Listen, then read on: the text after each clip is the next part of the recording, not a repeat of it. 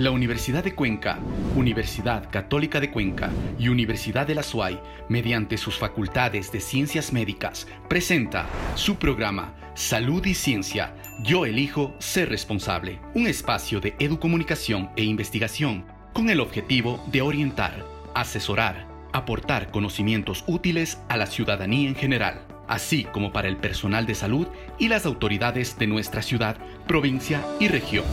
Empezamos. Múltiples son las mutaciones del nuevo coronavirus del SARS-CoV-2, pero es la nueva cepa descubierta en el Reino Unido la que ha puesto nuevamente en alerta al mundo. Ecuador no es la excepción y ese es el tema que nos convoca el día de hoy aquí en Salud y Ciencia.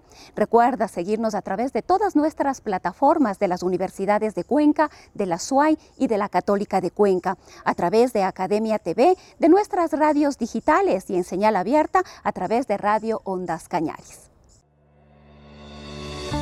¿Sabías que... Según la Organización Mundial de la Salud, OMS, la nueva cepa de coronavirus encontrada en Reino Unido no es más letal, pero puede propagarse más rápido.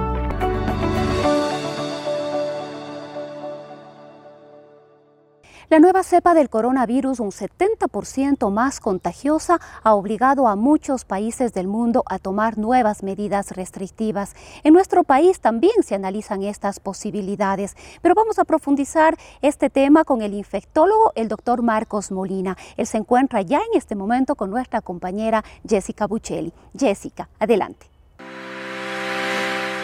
Muchas gracias, Rosana. Muy buenos días, amigos televidentes y radioescuchas. Así es, nos encontramos con el doctor Marcos Molina, médico internista graduado en la Universidad de Cuenca, médico infectólogo por la UNAM, especializado en pacientes inmunocomprometidos. Doctor Marcos, bienvenido a Salud y Ciencia. Muchas gracias por la invitación, muy amable, siempre a las órdenes para hablar de temas que en este momento son muy preocupantes a nivel mundial. Así es, doctor. Justamente estamos tratando el tema de las nuevas cepas de coronavirus. Eh, cuando se menciona que se ha descubierto una nueva cepa del virus, ¿qué significa esto? Bien, bueno, hay que, hay que partir desde el inicio, ¿no? Recordemos que, que los coronavirus pertenecen o son una familia, ¿no? Se conoce dentro de las clasificaciones de infecciones por virus la familia de los coronavirus, ¿no? Esta familia de coronavirus eh, tienen varios géneros, ¿sí? Pueden tener, son géneros alfa, géneros beta, y estos generalmente eh, a su vez tienen varios eh, coronavirus. Por ejemplo, el alfa virus tiene un coronavirus que se llama como el 229E, el NL63, ¿sí? Y, la, y los géneros beta, eh, tenemos ahí el coronavirus OC43 y aquí tenemos el SARS-CoV-1 que fue el que causó eh, una epidemia en el año 2002, ¿no? Y también tenemos el MERS-CoV, que fue el que produjo una epidemia en Medio Oriente en el año 2012, ¿no? Entonces tenemos que partir de ahí.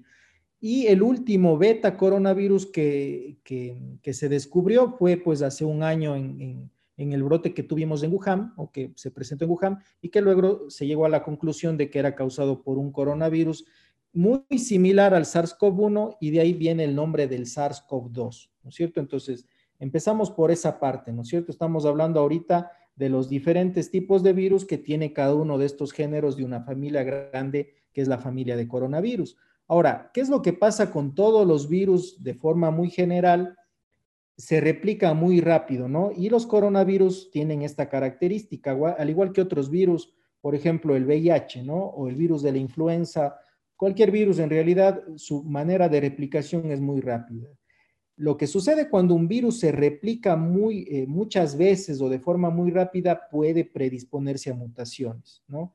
Entonces es normal que un virus, cualquier virus, pueda mutar, ¿sí? Y eso es lo que está pasando ahora con estas nuevas variantes que son conocidos como, eh, eh, o se han identificado como una nueva cepa variante del SARS-CoV-2 mediante secuenciación genómica viral, ¿sí?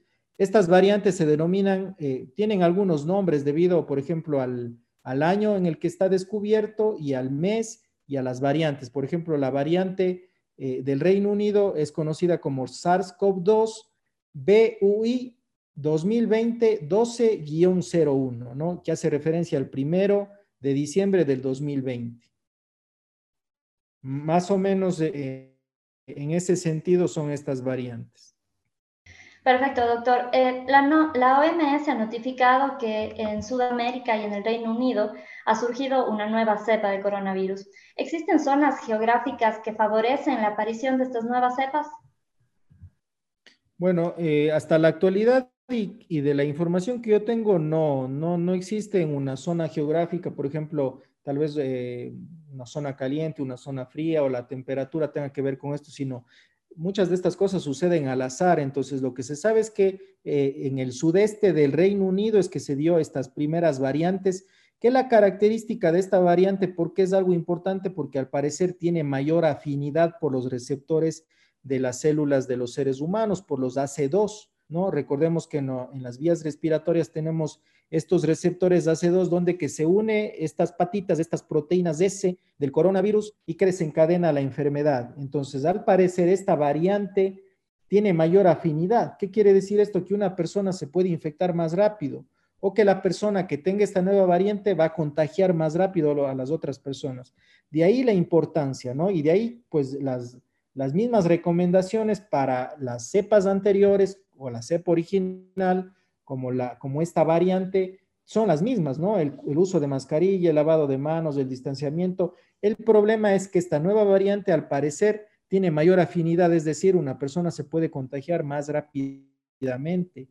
Y eso es lo que pasó en el sudeste del Reino Unido, que hubo, al parecer estaba controlado todo este, este brote, pero empezaron a presentar una gran cantidad de personas, eh, aproximadamente 1.500 si mal no recuerdo, que se habían infectado rápidamente, ¿no? Y en este grupo habían encontrado una, mutación eh, eh, genética y se había descubierto que es una variante del, coronavirus original. Doctor, desde el pasado lunes 11 de enero se confirmó que en nuestro país circula ya la nueva variante del coronavirus. ¿Esto puede causar una enfermedad más grave? ¿Puede aumentar la mortalidad? Hasta ahora no, hasta ahora no, no se sabe si esta nueva variante sea aumente la, mortalidad o el paciente se agrave más rápidamente. Lo que sí puede predisponer y lo que sí se sabe es que esa persona seguramente ya contagió a muchas otras personas. No, esto de los cercos y que está controlado, personalmente no creo que sea así. Es imposible, hemos visto a nivel mundial qué es lo que pasó con el brote en Wuhan, que uno trataba de contener una enfermedad que el problema es que el 50% de los pacientes son asintomáticos. Entonces es muy difícil diagnosticar a todos, ¿no? Si estamos hablando de que el 50% son asintomáticos, seguramente aquellos que tienen signos, síntomas, se harán exámenes, se harán hisopados, se, se, habrá, se hará un cerco epidemiológico para estos pacientes, pero los asintomáticos no, y estos están contagiando sin saberlo. Lo mismo está pasando con esta nueva variante pero el contagio va a ser mucho más marcado. Se dice que puede ser hasta un 70% la probabilidad de contagiar más que la cepa original. Pero de ahí a que el paciente tenga mayor gravedad o que tenga mayor mortalidad, todavía eso no está eh, estudiado y todavía no se ha logrado identificar. Hasta la fecha al menos no. Eh, ¿Nos protegen las vacunas frente a estas nuevas cepas? Bueno, eso también está en investigación. Lo que, lo que se sabe, la vacuna de Pfizer es que al parecer sí nos va a proteger, porque recordemos que el objetivo de las vacunas, las vacunas eh, eh, con RNA mensajero es, eh, una vez que ingrese al organismo, es tratar de crear las proteínas S del, del coronavirus, solamente estas patitas, estos pupitos que se encuentran en la parte externa del coronavirus y emular una infección en el sistema, en el organismo, para que el organismo cree anticuerpos, ¿no? Entonces, uno pensaría que sí nos va a proteger. Y lo que se ha dicho hasta ahora, lo que Pfizer ha manifestado, es que al parecer sí nos van a proteger, que digo, es una, es una muy buena noticia dentro de todo lo, eh, dentro de todo lo malo que estamos presentando ahora y dentro de pues, la gran mortalidad que ha producido esta pandemia. Doctor, desde su punto de, vista médico, ¿usted recomienda la vacunación para prevenir el COVID-19? Claro, claro, todos tenemos que vacunarnos en el momento oportuno, en el momento que nos toque. Uno quisiera vacunarse lo más pronto posible, pero seguramente no todos vamos a tener eh, no, todos vamos a estar dentro de este grupo prioritario de, vacunarnos eh, ahora en el mes de enero o en el mes de febrero, pero cuando nos llegue el momento, todos nos tenemos que vacunar, ¿sí? Eh, se escuchan muchos comentarios de que las personas no se quieren vacunar, de que no, porque le va a doler, porque le va a dar reacciones alérgicas, etcétera, etcétera, ¿no? La mortalidad del coronavirus es del 5%, un poco más, un poco menos a nivel mundial. Que un paciente muera o que tenga una reacción anafiláctica por el coronavirus, por la vacuna del coronavirus, eh, es bajísima, ¿no? Uno en un millón puede presentar una reacción anafiláctica. Uno en un millón. Cinco de cien pueden morir por COVID-19. Entonces, no hay, no hay por qué eh, dudarlo y lo que tenemos que hacer es en el momento oportuno vacunarnos. ¿Con qué vacuna? La que tengamos a disposición, si es la de Pfizer, si es la de Moderna, si nos llegan a ofrecer la, la rusa, etcétera, etcétera, la primera que tengamos la oportunidad de poner. ¿Por qué? Porque todas tienen, eh, han demostrado que son seguras y eficaces hasta el momento.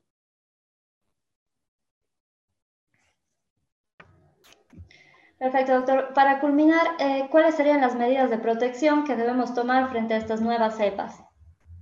Eh, frente a las nuevas cepas, las medidas siguen siendo las que ya conocemos a, nivel mundial. El uso de mascarilla es lo más importante, eh, pero yo creo que habría que agregarle el usar bien la mascarilla, ¿no? Porque vemos, nosotros, digo, todos nos hemos percatado que muchas de las veces no se usa adecuadamente la mascarilla. Y el problema es ahí, ¿no? El bajarse la mascarilla, el ponerse solamente que cubra la boca y no la nariz, el utilizar una mascarilla mucho tiempo, que ya esté húmeda, que ya no esté haciendo la función de protección.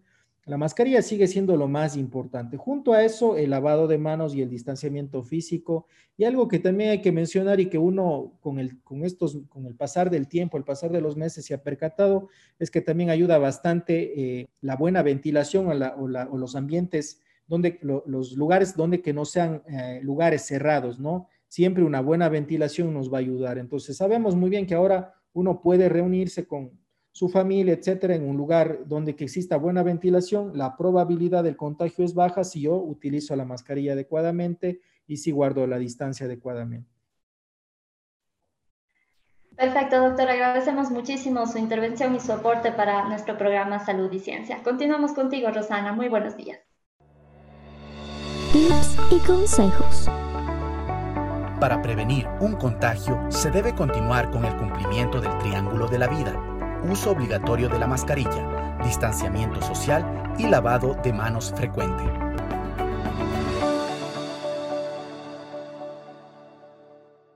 Y siempre es importante conocer las cifras, esto nos lleva a tomar medidas adecuadas, sobre todo mantenerlas del autocuidado, el lavado constante de manos, el uso de la mascarilla y el distanciamiento social. Vamos a analizar las cifras con el doctor Fray Martínez. Buenos días. Bienvenidos al programa número 21 de Salud y Ciencia y a la sección en la cual analizamos la información sobre la COVID-19 en la provincia de La Suay con datos disponibles hasta el miércoles 13 de enero del presente año. Según la información del Ministerio de Salud, para el 10 de enero de este año, en las provincias de y Santa Elena se tenía ocupado el 100% de las camas de unidades de cuidados intensivos. Esto implica que el número de contagios se incrementó de manera importante y, a su vez, que el número de pacientes que requirieron hospitalización también se incrementó de manera notoria. A nivel nacional, el, porcentaje de camas de cuidados intensivos ocupada es del 85.8%. ¿Qué ha pasado con las pruebas PCR positivas? En la provincia de La Suay, el porcentaje de positividad ha ido disminuyendo entre el 20 y el 26 de septiembre y el 11 y 17 de octubre se alcanzó un 59% de positividad. En la, semana en la primera semana de enero tuvimos el 23% y en la segunda el mismo porcentaje se vuelve a repetir. Cabe destacar que eso no nos da mayor optimismo por cuanto esperamos que llegue la carga fuerte de las personas que se contagiaron en el feriado de diciembre.